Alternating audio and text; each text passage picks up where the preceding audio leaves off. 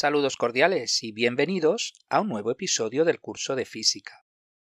Varios oyentes me habéis preguntado acerca de la forma más eficiente de estudiar el curso oficial de física IGCSE de Cambridge. Siempre es necesario conocer las características de cada alumno para conocer mejor las debilidades y fortalezas de cada uno, pero aún así os puedo dar unas pautas bastante generales. Por supuesto, necesitas algún libro de texto de física del nivel. Luego, en los comentarios del episodio, volveré a colocar los libros estándares que hay. Personalmente, los libros que conozco no me gustan en demasía, pero en fin, es lo que hay, tampoco hay tanta variedad. En cuanto al libro, es importante leer el libro, comprender los conceptos, memorizar fórmulas, símbolos y practicar los ejercicios del libro. Y cuando ya has realizado todo lo anterior, es imprescindible practicar los exámenes oficiales de IGCSE. Recuerda que hay dos tipos de curso, el básico, core, y el avanzado, extended. Para el curso básico tienes los exámenes números 1, multiple choice questions, y el 3, theory. Y para el avanzado, los exámenes número 2, multiple choice questions, y el número 4, Theory. Además, debes pasar el examen práctico. Normalmente será el examen número 6, el cual no es necesario ir al laboratorio, pero también podría ser el examen número 5, el cual se realiza en el laboratorio. Bien distinta es la pregunta de si debo entender la física o me basta con memorizar. Ahí debes dar tú la respuesta. ¿Buscas aprobar simplemente los exámenes de IGCSE? ¿Incluso con muy buena nota? Pues resulta que el método de memorizar les funciona a algunos. El pago que haces es que a cambio no entiendes la física. Eso requiere trabajo, esfuerzo, dedicación, lo que implica leer libros, hacer muchos ejercicios, investigar en Internet, donde encontrarás de todo, teoría, ejercicios, simuladores, laboratorios virtuales, biografías, formularios, guías de revisión de estudio, exámenes de años pasados, etc.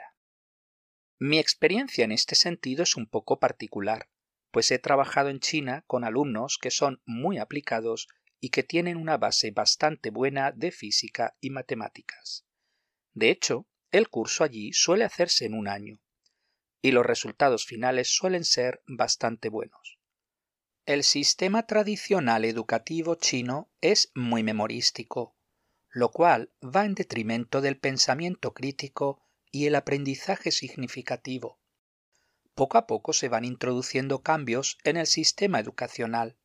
En este sentido, la llegada de profesores de países occidentales ha ayudado a dar a conocer otras metodologías más modernas, al tiempo que los nuevos profesores autóctonos se forman cada vez más en ellas. Espero estas pautas te ayuden a organizarte en tus estudios de física IGCSE de cara a obtener un excelente resultado en los exámenes oficiales. Comenzamos hoy un nuevo tema, el tema número 5, que se titula El efecto de giro de las fuerzas. Los objetivos del capítulo son los siguientes. Primero, momento de una fuerza. Segundo, condiciones de un sistema para estar en equilibrio. Tercero, centro de masas y estabilidad. Y cuarto, cálculo de momentos y fuerzas resultantes.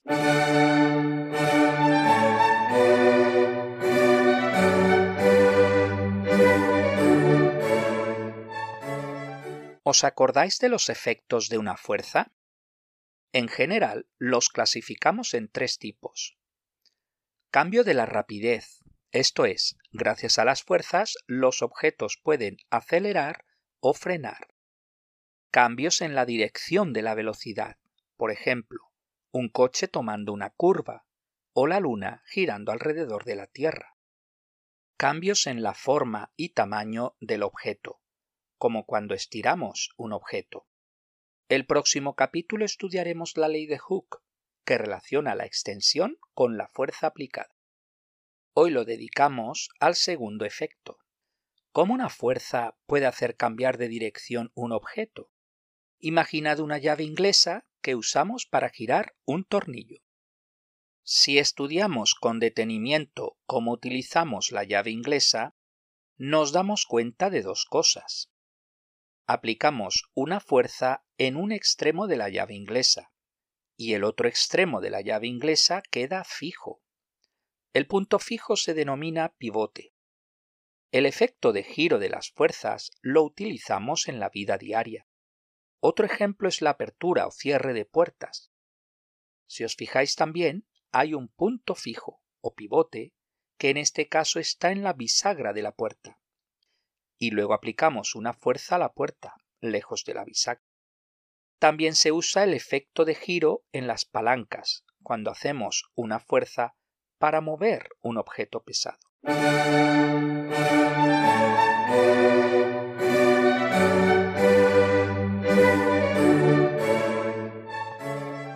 Introducidas estas ideas, podemos definir el momento de una fuerza o torque. Se trata de una magnitud vectorial, cuyo módulo se calcula como el producto de la fuerza por la distancia perpendicular desde el pivote hasta la línea de acción de la fuerza. En símbolos, m igual F por D siendo m el momento, f la fuerza y d la distancia perpendicular. En cuanto a las unidades, no tiene un nombre especial, así que son el newton metro. En símbolos, nm. Para calcular la dirección de giro solo hay dos posibilidades, o bien gira en sentido horario o en sentido antihorario. ¿Os habéis fijado que si empujáis la puerta cerca de la bisagra necesitáis una fuerza mayor para que la puerta gire? Si queremos aumentar el momento o torque, se puede aumentar la distancia o aumentar la fuerza. Normalmente lo que queremos es hacer una fuerza mínima, para lo cual maximizamos la distancia. En el curso de física IGCSE la fuerza siempre será perpendicular al objeto. De esta manera se maximiza el momento. Si la fuerza forma un cierto ángulo con el objeto, la fórmula general es m igual f por d por seno de alfa, siendo alfa el ángulo que forma la fuerza con el objeto. Es evidente que si el ángulo es 90 grados, entonces seno de 90 igual a 1 y maximizamos el momento. Veamos algunos ejemplos. Número 1. Imaginad una barra horizontal de 3 metros fija en el extremo izquierdo. Aplicamos una fuerza hacia abajo de 4 newtons sobre el extremo derecho. Calcular el momento.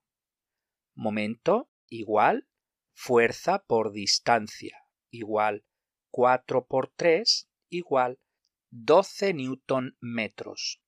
En cuanto a la dirección, al estar la fuerza a la derecha del pivote y hacia abajo, provoca un giro en sentido de las agujas del reloj, esto es, sentido horario. Número 2. Imaginad una barra horizontal de 3 metros fija en el extremo izquierdo. Aplicamos una fuerza hacia arriba de 4 newtons sobre el extremo derecho. Calcular el momento. Momento igual fuerza por distancia igual 4 por 3 igual 12 newton metros. En cuanto a la dirección, al estar la fuerza a la derecha del pivote y hacia arriba, provoca un giro en sentido contrario a las agujas del reloj, esto es, sentido antihorario. Número 3. Imaginad una barra horizontal de 3 metros fija en el extremo izquierdo. Aplicamos una fuerza con un cierto ángulo menor de 90 grados por encima de la barra de 4 newtons sobre el extremo derecho. La distancia perpendicular desde el pivote a la línea de acción de la fuerza es de 2 metros. calcular el momento. Momento igual fuerza por distancia igual 4 por 2 igual 8 newton metros. En cuanto a la dirección, al estar la fuerza a la derecha del pivote y apuntar por encima de la barra, provoca un giro en sentido contrario a las agujas del reloj, esto es, sentido antihorario.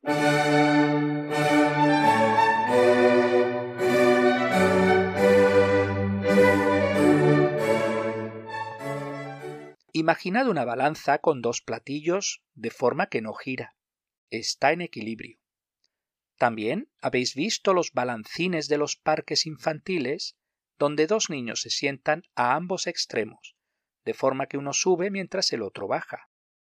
¿Cómo se podría mantener en equilibrio el balancín de forma que ni suba ni baje? Bastará con que el niño de mayor peso se mueva más cerca del centro.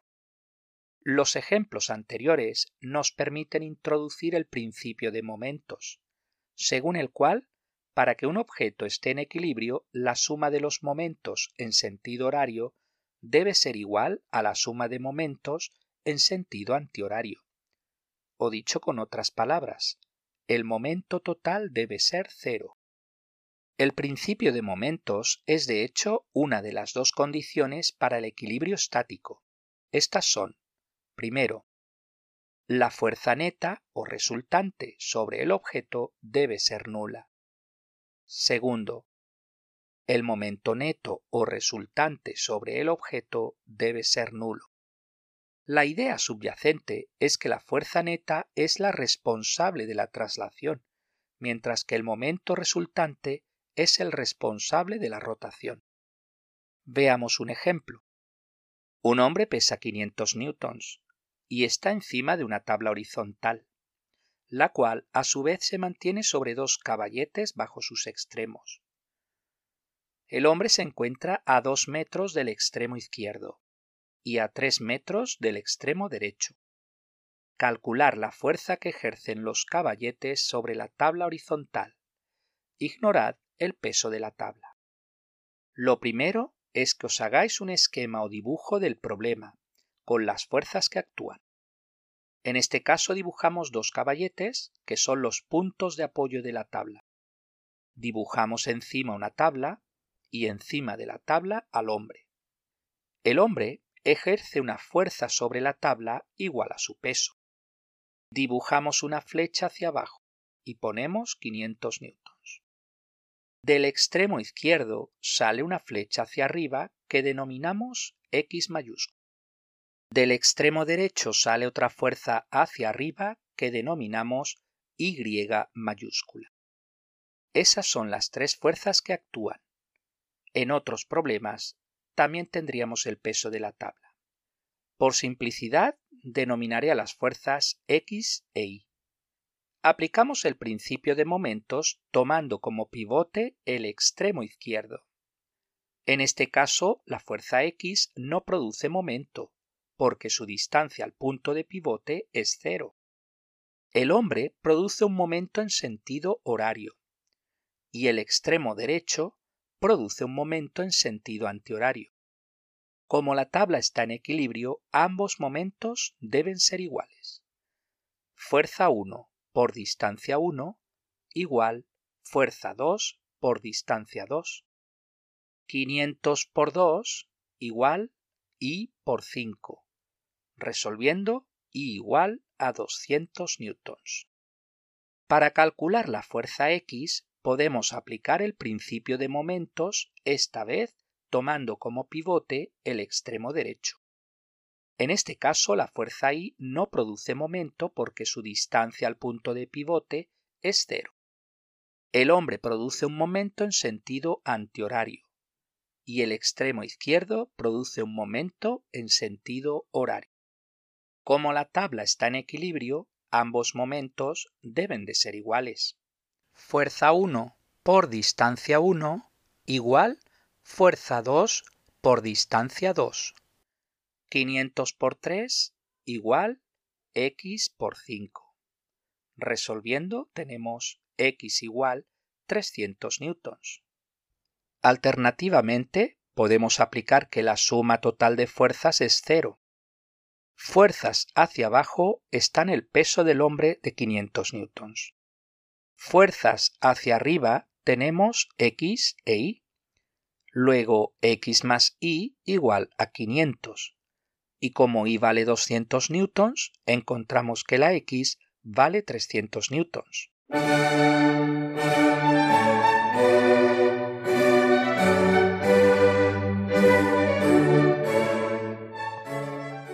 Veamos algunos ejercicios.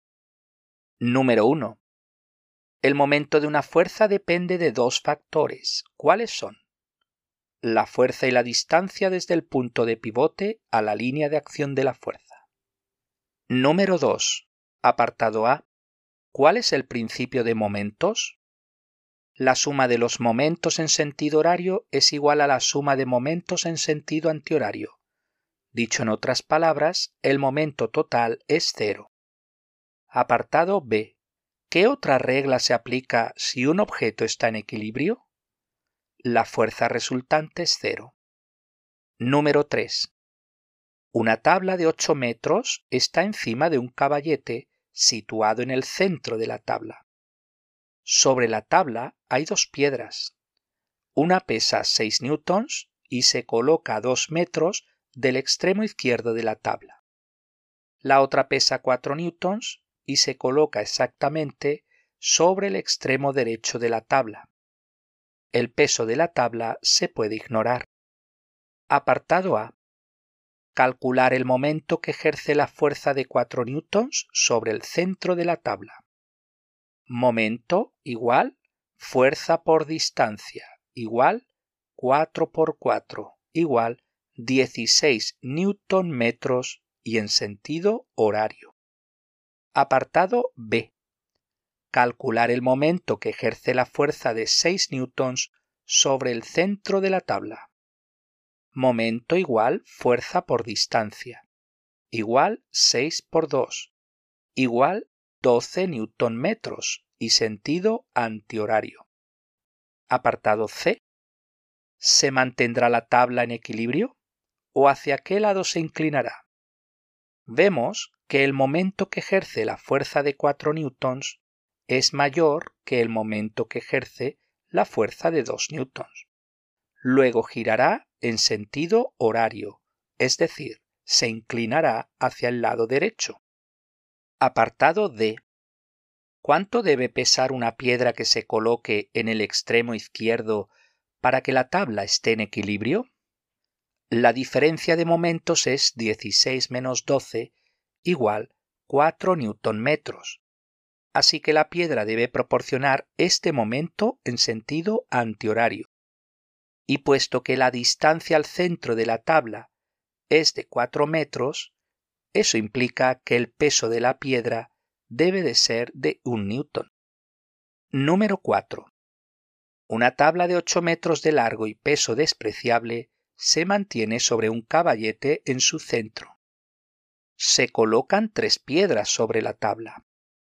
Una pesa 10 newtons y está a 2 metros a la izquierda del centro. Otra pesa 8 newtons y está a un metro a la derecha del centro.